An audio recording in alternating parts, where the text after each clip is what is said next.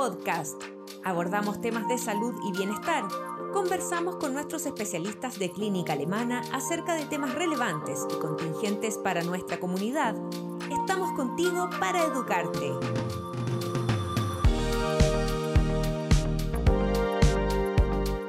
¿Cómo están? Bienvenidos a un nuevo Alemana Podcast. En esta ocasión nos encontramos con el doctor Emiliano Soto, ginecólogo de Clínica Alemana, con quien conversaremos sobre qué deben hacer las mujeres que quieren embarazarse y si deben prepararse o no. Bienvenido doctor, muchas gracias por estar hoy con nosotros. Hola, muchas gracias por invitarme aquí, atento a, ver de qué podemos seguir conversando hoy día.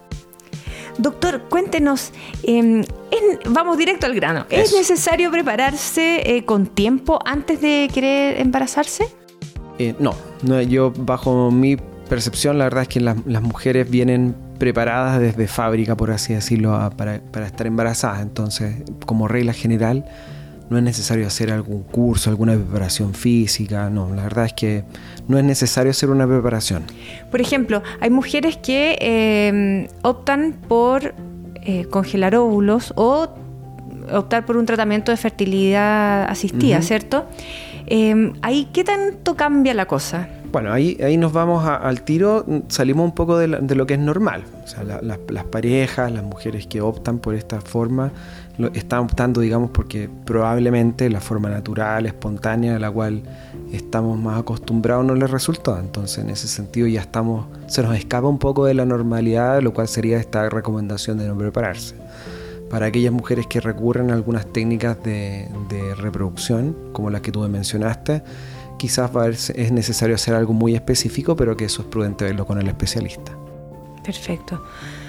Doctor, y bueno, esta es una pregunta que también está rodeada de mitos. Eh, ¿Cuánto tiempo antes se deben suspender los anticonceptivos? Porque siempre se pensaba que había que dejarlos un año antes o con mucho tiempo antes, o que si uno los dejaba inmediatamente no iba a ser posible embarazarse espontáneamente rápido. Claro, ahí hay de todo, porque un, un, tema que decían que había que limpiarse el efecto del medicamento y, la verdad es que cuando tú suspendes el método hormonal, la pastilla clásica, tú al día siguiente ya estás expuesta a embarazarte.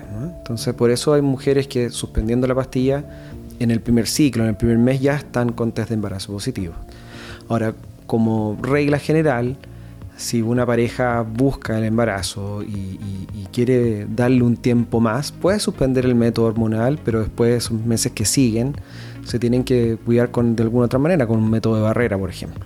Doctor, si una persona está con un poquito de sobrepeso, ¿es recomendable bajar antes de buscar un embarazo? Y ahí sí quizás es recomendable prepararse en cuanto a la alimentación o ciertos hábitos. Bueno, hoy día está bastante en boga el tema del sobrepeso y algunos medicamentos que se están usando de buena o mala manera, sobre todo estos inyectables nuevos, para bajar de peso. En, particular con estos medicamentos no hay estudios ni hay tiempo para poder decir con, con tranquilidad de que no afectan el embarazo. Entonces, si una mujer está en planes de embarazo y está ocupando este medicamento, lo ideal es que lo suspenda, por un lado.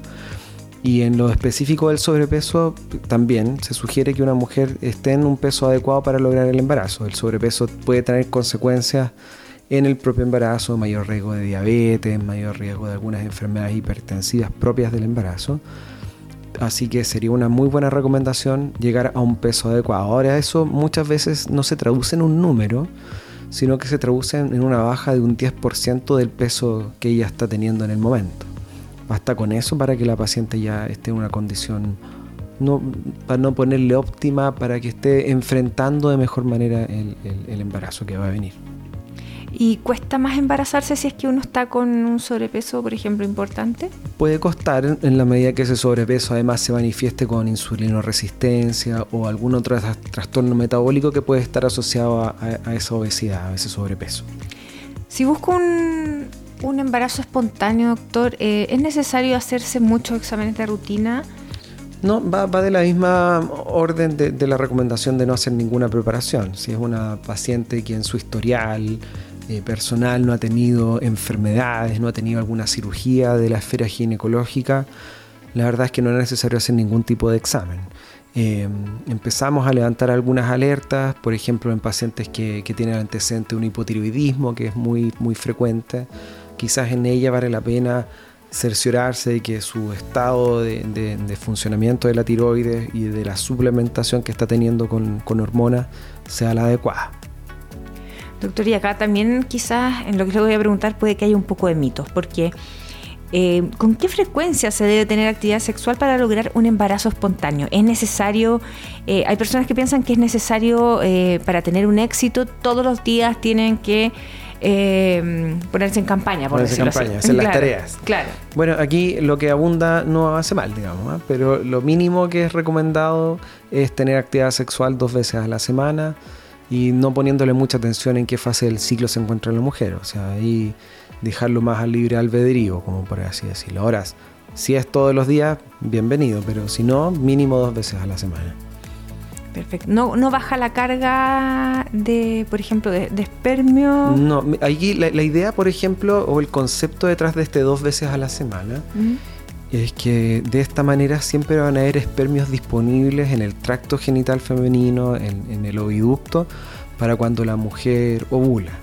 Hay que hacer la similitud más algo parecido al novio y la novia. Generalmente el, novio es el que espere que llegue la novia en, la iglesia. Aquí un, poco pasa lo mismo. Aquí son los espermios que esperan que llegue el óvulo en las trompas de falopio. Si llega el óvulo y no están los espermios, ese óvulo se va a perder. Entonces con esta recomendación, dos veces a la semana siempre van a haber espermios disponibles para cuando la mujer esté ovulando. Por la cantidad en el fondo de días que puede durar. Por la cantidad de días que duran en el, tracto genital de la mujer, correcto. Doctor, ¿y son útiles los test de ovulación, por ejemplo, para guiar cuándo tener actividad sexual o, cuándo buscar efectivamente un embarazo? Sí, son útiles, pero no, no, yo no los recomiendo como una, estrategia de entrada. Em, son útiles también para aquellas personas que lo ven desde el otro lado, que no buscan embarazo y lo están ocupando como método anticonceptivo también pueden ser útiles de esa manera. Pero yéndonos a, la pregunta de que si son útiles para embarazarse, son útiles.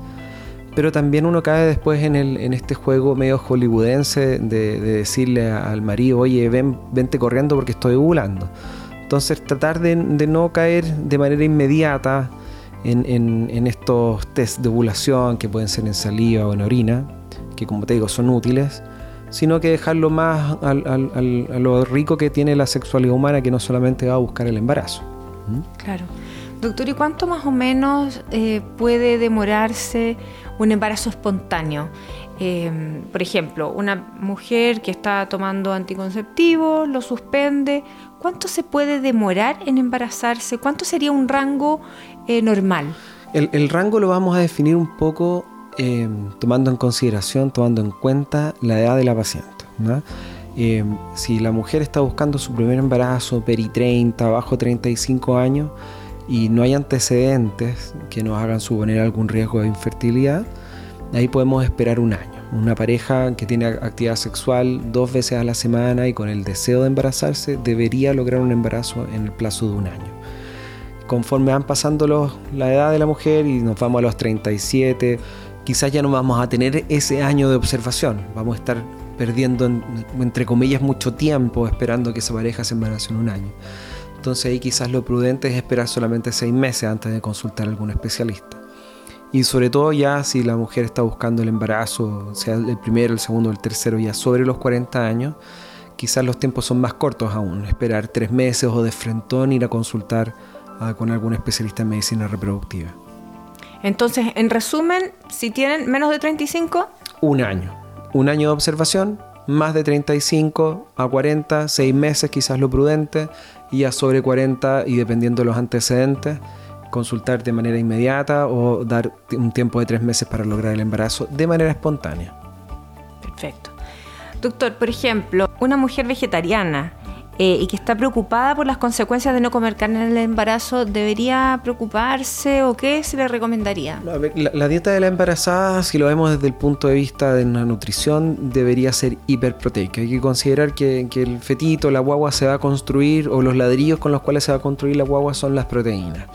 Entonces los requerimientos proteicos de la embarazada son mayores. Se sugiere idealmente consumir proteína de origen animal unas 4 o 5 veces a la semana. Ahora, si la mujer ya sea por, su estilo de vida no desea comer carne, tampoco se le puede obligar. Entonces hay que ir a, ahí a buscar métodos de, suplementación que pueden ir desde el uso de la espirulina a uso de estos batidos proteicos que se ocupan de repente con gente que va al gimnasio y también hacerse ver o, acompañarse también desde el punto de vista de asesoría con una nutricionista que tenga experiencia en pacientes eh, vegetarianos y embarazo. Y en cuanto a los medicamentos, por ejemplo, que está tomando una persona de forma continua, una persona alérgica, por ejemplo, que tiene sus medicamentos de forma constante o que es asmática, eh, ¿tiene que suspender el tratamiento durante el embarazo? En, general no se suspenden los tratamientos, hay, muy pocos medicamentos que sería prudente suspenderlos si está embarazada. Ya hablamos de estos inyectables que ayudan a bajar de peso, pero los medicamentos que ocupamos para la insulinoresistencia, como la metformina, hay que continuarlo. Los medicamentos para el manejo del hipotiroidismo, como el Eutirox, hay que continuarlo las pacientes que son alérgicas y toman algún antialérgico por rinitis estacional o porque tienen rinitis crónica, tienen que seguir usándolos porque muchas veces pueden haber exacerbaciones de las alergias en el embarazo. Hay algunos antihipertensivos que vale la pena revisar bien su uso, entonces también ellas en general, las pacientes que tienen hipertensión crónica son pacientes que vigilamos un poco más y, y ahí nosotros las vamos asesorando sobre continuar o cambiar los medicamentos que ella está usando. En cuanto a las vacunas, doctor, em, ¿hay alguna vacuna que debiera ponerme antes de lograr embarazarme que no se pueda poner después? Son afortunadamente son pocas las vacunas que no se pueden usar durante el embarazo y estas son las a virus vivo atenuado, por ejemplo, no sé, la, vacuna de fiebre amarilla, que es una vacuna que te piden de repente para ir a algunas zonas tropicales. Esa no se puede colocar estando embarazada. Eh, el resto, la vacuna del COVID, ya sea por RNA mensajero o la Sinovac o la vacuna de la influenza, se pueden colocar y están indicadas en el embarazo. Y, el tiempo de vacunación en, este, en particular es ya con test de embarazo positivo, debería ella recibir estas vacunas. Entonces la recomendación que se les da es tener el esquema de vacunación completo, sobre todo ahora en que estamos en plena campaña de invierno, tener las vacunas invernales y aquellas que sean muy específicas o se salgan de lo habitual, consultarlo con su ginecólogo su obstetra y ahí se le brindará la asesoría si es prudente o no, o no prudente usarla. Claro, sobre todo porque las embarazadas son, son parte del, del... De los grupos de riesgo. De los grupos de riesgo, claro. Sí, exacto.